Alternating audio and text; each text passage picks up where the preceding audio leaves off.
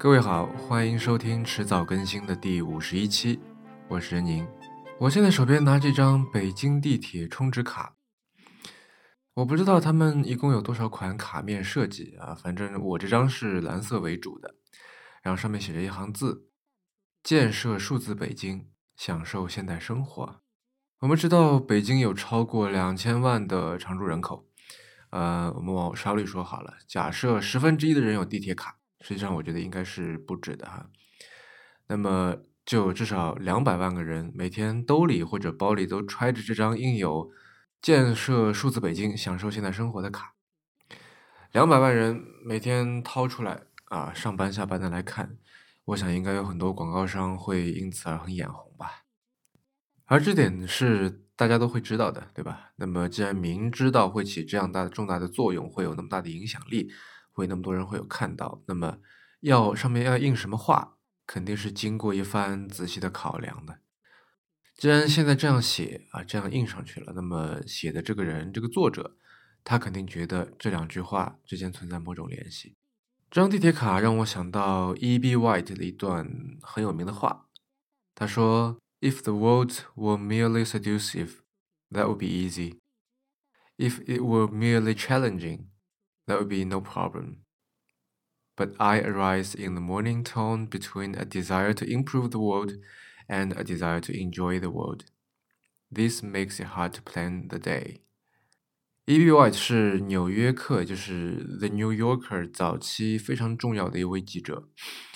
呃，我们在春节期间的迟早过年系列特别节目里面介绍过他的书《重游缅湖》，呃，没有听过的朋友可以去听一下，非常推荐哈这本书。然后刚才那段话翻译过来就是：如果说世界仅仅是诱人的，那就很简单；如果世界仅仅是充满挑战的，那也没什么问题。但是我早上醒来的时候，总被改善这个世界与享受这个世界的两种欲望拉扯。这让规划这一天变得很困难，而我们可以看到地铁卡上这句话的作者，很显然并没有 E.B. White 这种体会。无论是这两个分句之间的关系是什么，是一边建设数字北京，一边享受现代生活，还是说呃先建设数字北京，再享受现代生活？呃，或者说我们把它这个顺序调过来，呃，变成是为了享受现代生活，让我们建设数字北京吧，这样一句口号。啊，你看我现在这个随口说说都能找出那么多这种可能的解释，可见这句话 写的有点问题，不够清楚。而且 E.B. White 的这种两种欲望的拉扯在这里都没有出现啊。建设数字北京，享受现代生活，这两句话以一种非常之和谐的关系，像一对好朋友一样站在一起，呃，既没有拉也没有扯，对吧？我在北京住在东直门。有天晚上出去，发现旁边有座清真寺，墙上写着“东直门外清真寺”。因为清真寺和马路之间有一堵墙隔离开来啊，所以我白天其实路过过好几次，在车里其实只看到旁边有古建筑的屋顶，但是一直没有发现它是清真寺。因为这座清真寺既没有那种典型的圆顶尖塔，也没有阿拉伯式那种拱券大门，它的门就是我们很熟悉的那种。是中国一般的那种普通的庙门，这是一座中式建筑风格的清真寺。那当然了，这也并不算是多么罕见的事情。嗯，我想起十几年前我去过西安著名的化觉巷清真寺，那里也是这样的。呃，我们知道中国清真寺目前能够看到的绝大多数都是呃元朝以后，特别是明清以来这个创建或者说重建的。呃，其实，在明代，清真寺已经有非常明显的、非常鲜明的中国特点了。然后到了清代，呃，中国的伊斯兰建筑进入了一个大发展的那么一个高峰时期吧。然后，中式清真寺的这种特有的建筑形制，也就是在那个时候呃完全形成的。然后我站在那个清真寺前面，用手机上网查了一下，然后根据这个网上的资料啊，这座清真寺是一九八八年。因为城市建设的需要，迁建到东直门桥附近的茶祠小区，现在这个地址的，也就是说，它本来不在这里。然后看着这座清真寺，我想到了地铁卡上面“建设数字北京，享受现代生活”这句话。这座清真寺显然并不数字，呃，也不现代，但是它在北京，它也是很多人生活的一部分，而且有可能还是挺重要的一部分。啊，就算你不是穆斯林，但是在北京东二环这样的人口密集的市中心，这样一座清真寺的存在，理所当然的会对周围的环境以及周围居民的生活发生关系。啊，因为，嗯，比如说一个人，他小时候开始就住在这个茶祠小区。然后他从小每天上学放学从清真寺门口走过，啊，或许从他的房间窗口就能望到这座清真寺，或许他进去过，或许没有，但是这也并没有太大的关系。后来由于工作啊或者学习，他离开了北京，然后等他再回来，已经是物是人非，但这座清真寺还以同样的面貌存在在这里。嗯，这时候他看着这座东直门外清真寺，很可能他会流下眼泪的。可是，在建设数字北京、享受现代生活的这样一个语境下面，这座清真寺非常明确的，并不在被建设呃和被享受之列。但是我倒是在这座清真寺上看到了两种欲望的拉扯。你可以说是阿拉伯的伊斯兰文化和中国古代建筑风格一起出现，啊，这两者对于观看者注意力和文化主导权的拉扯。可以说是一座古建筑被迁移，好像一棵树被连根拔起以后啊，换了一个地方种下去那种保育和摧毁之间带有一定悖论色彩的拉扯。也可以说是看着它，想起有多少人的记忆附着在它上面，哪怕跑得再远，也都会被拉扯回来的那种基于时间的出走与回归之间的拉扯。现在北京的天已经暖了，柳树都已经开了一树的花。这让我想起《论语》里有一篇，呃，后人加了个名字叫《子路曾皙冉有公西华诗作》。这篇其实我们上学的时候在课本里边应该都读过的，但是我想大部分人应该都已经忘了吧。这篇就是在说，呃，孔子问他的四个弟子、四个学生啊，你们以后想干嘛？然后其他三个人呢，有的人说想治理大国家，有的人说，啊，我不想做那么大，我就想治理一个小国家。也有人说，我其实治理国家没什么信心啊，嗯，我倒是想去搞搞祭祀啊，做一个司仪就这样可以了。然后问到曾皙的时候，他的回答是：暮春者，春服既成，观者五六人，童子六七人，欲乎沂，风乎舞雩，咏而归。呃，就说啊，到了阳春三月啊，或者暮春三月，我们穿上春天的衣服，呃，约上五六个朋友，带上六七个童仆打下手。到沂水那条河里洗洗澡啊，洗完然后吹吹春风啊，然后就搞搞祭祀啊，然后就唱着歌回家去。他说的应该差不多就是现在这个季节这个时候可以做的事情吧。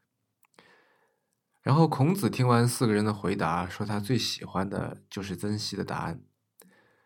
差不多十年前啊，由于于丹在央视百家论坛里面讲《论语》，啊，然后还出了书，卖的很好。于是那时候，这个起了一波《论语》热，出了一大批关于《论语》、关于孔子、关于儒家思想的书，还有别的一些出版物，啊，然后不知道算算不算是在那个时代贴热点呢？呃，北大中文系的李林在当时出了一本讲《论语》的书，叫做《丧家狗》。在这本书里面，对于“子路曾皙冉有公西华诗作”这篇的是呃这个解释是这样的，就是他觉得孔子的意思是。如果天下太平了，国家安定了，所有人的生活质量都提高了，啊，我们想要的就是这种呃，开开心心去春游，去洗洗澡，吹吹风，然后唱着歌，高高兴兴回家的这么一种状态。也就是说，如果整个社社会是一家公司的话，那么这就是这家公司的 vision，就是这家公司的愿景，是最高的理想，呃，也是最终极的目标吧。而为了达到这个最好的这个 vision，然后我们才要拼死拼活的去治理、去教化、去振兴、去呃 work our asses off 的去加班加点，呃，且不论李玲的这层解读是不是正确的，当然这也不在这期节目的讨论范围之内。但是他这个逻辑在理论上面，就是他觉得孔子觉得子曰啊，我们应该看清楚。建设数字北京，享受现代生活之间，谁是基础，谁是上层建筑？然后把享受当成是呃驴子眼前的那个胡萝卜，然后去搞建设。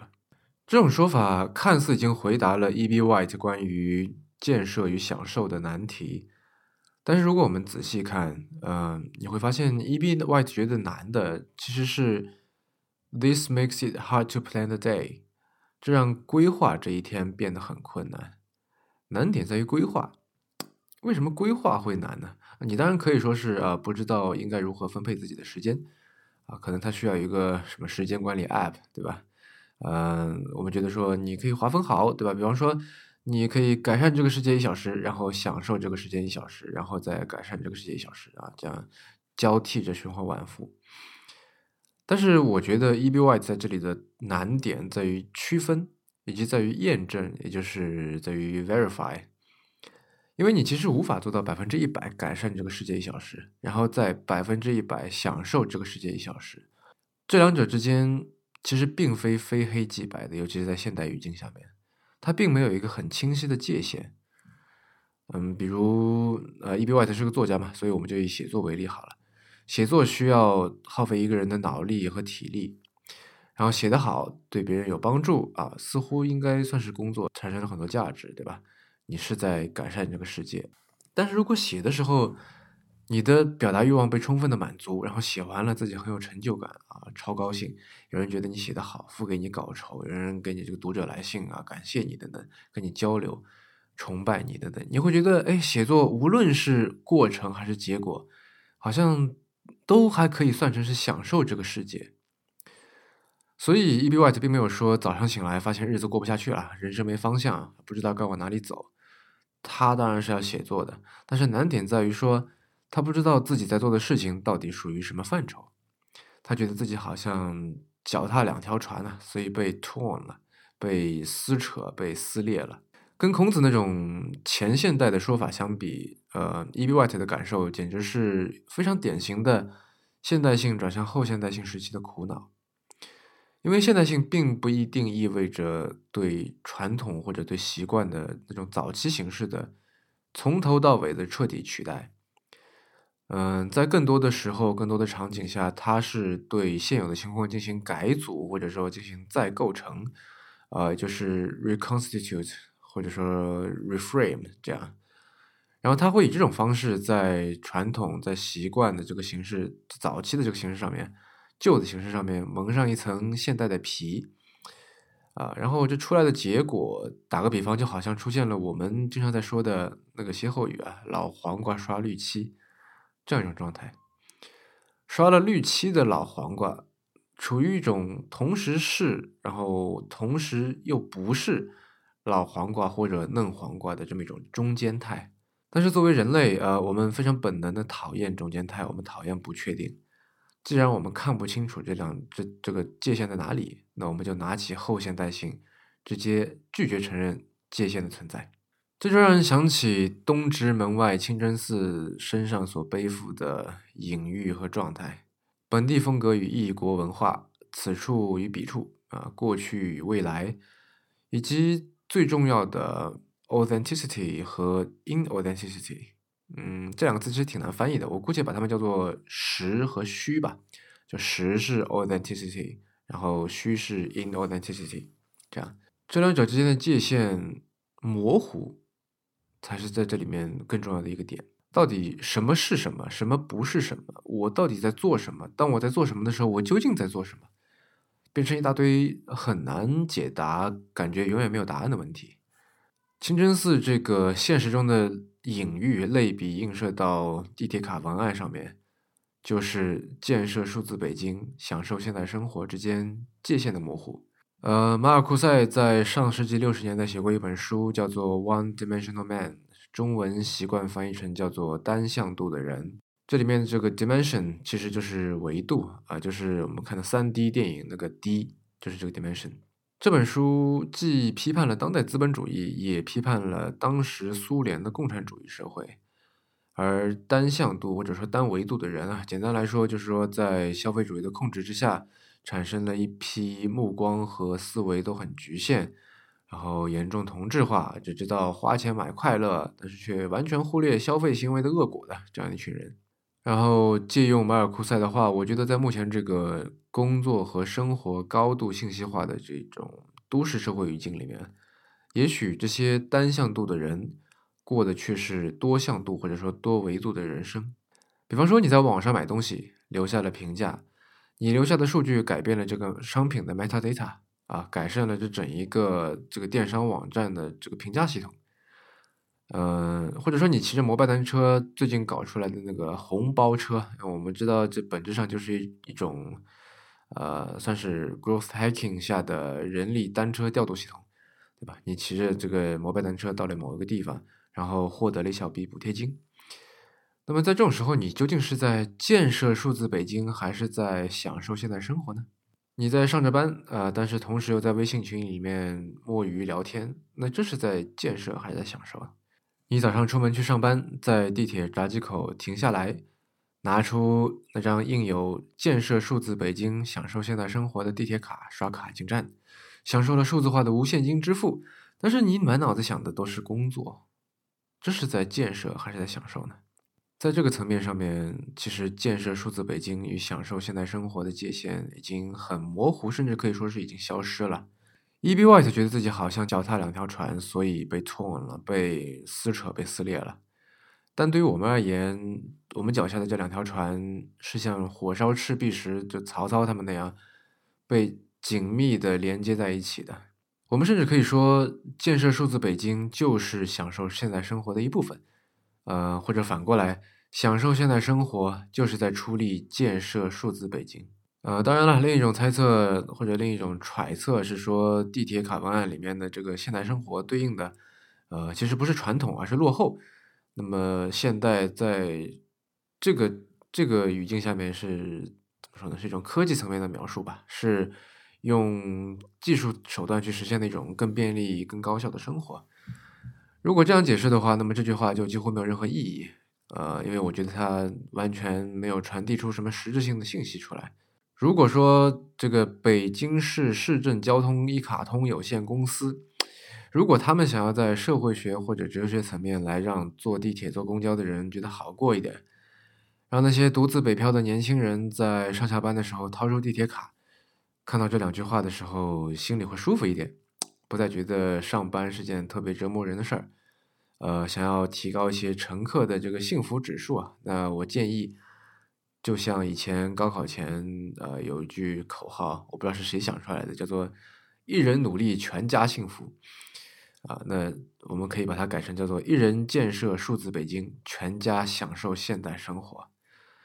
嗯，这样一句话，尤其是对于晚上加班回家的互联网公司员工而言，也许可以算是一针鸡血或者一碗鸡汤吧。您刚刚收听的是迟早更新的第五十一期。这是一档以科技创新、生活方式和未来商业为主要话题的播客节目，也是风险基金 Once Ventures 内部关于热情、趣味和好奇心的音频记录。我们鼓励您给我们任何问题、意见或者反馈。我们的新浪微博 ID 是迟早更新，我们的电子邮箱是 embrace at weareones.com。迟早更新网站的网址就是邮箱的后缀，呃，这个邮箱的拼法刚才忘了说了，是。e m b r a c e at w e a r e o n e s 点 c o m，您可以在页面右上角找到页面链接。呃，我们为每期节目都准备了延伸阅读，希望您善加利用。如果您喜欢我们的节目，可以在 iOS 内建的播客 App 或者各大播客平台搜索“迟早更新”进行订阅收听。我们希望通过这档播客，能让熟悉的事物变得新鲜，让新鲜的事物变得熟悉。嗯，那就这样吧，感谢收听，再见。